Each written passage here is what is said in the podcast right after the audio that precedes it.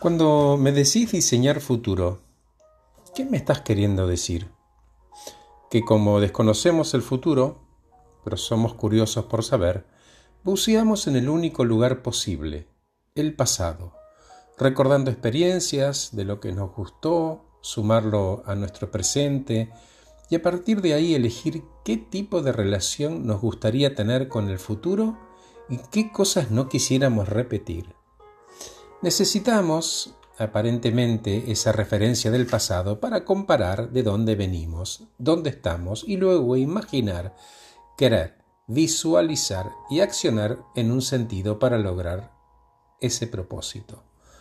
Lo que aprendimos ya está incorporado y forma parte de nuestro conocimiento. No podemos volver atrás y dejar de lado la evolución que ya hicimos.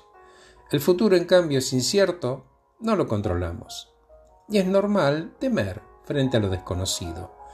Todos los seres vivos reaccionamos de la misma manera frente al miedo, atacando, huyendo o entregándonos. ¿Qué miedos tenés vos? ¿El miedo a no poder, a no ser suficiente, a ser vencido? ¿Miedo a pasar necesidades? ¿Miedo a que me vaya mal? ¿A que me vaya bien y no poder sostenerlo? ¿Al aislamiento?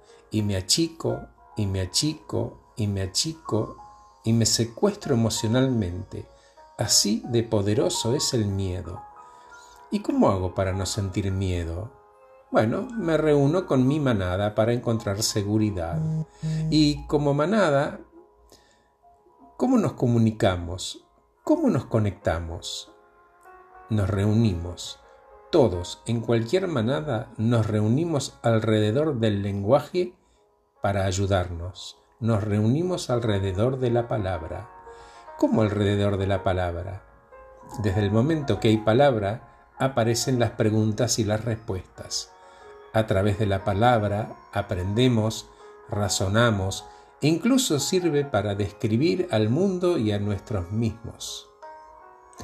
Es en el lenguaje donde todos habitamos. El lenguaje hablado y el lenguaje corporal siempre convivieron.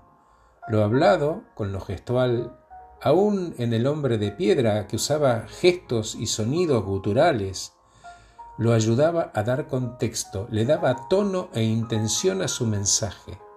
Es muy difícil malinterpretar cuando veo tu lenguaje corporal. Creemos que nos conectamos. ¿Por qué digo creemos? Porque así como nuestra mente está sellada, no ve la luz, ni ve a las otras personas, percibe lo que los sentidos le acercan, lo mezcla con nuestra historia, nuestros valores, nuestros principios y ofrece un menú de opciones. Por ejemplo, respecto del futuro. Lo mismo pasa con la mente del otro. Tiene otro futuro, distinto del mío, de manera tal que todos solo interpretamos al otro desde nuestra manera de ver, y aun cuando decimos que conocemos a alguien, lo que conocemos son nuestros juicios y nuestras opiniones acerca de esa persona. Nunca más cierta la frase de vivimos en mundos interpretativos. Y el futuro ciertamente tiene la incertidumbre propia de la interpretación que cada uno elige para definirlo. Gracias por escucharme, soy Horacio Velotti, acabo de regalarles un podcast titulado Reunidos alrededor de la palabra.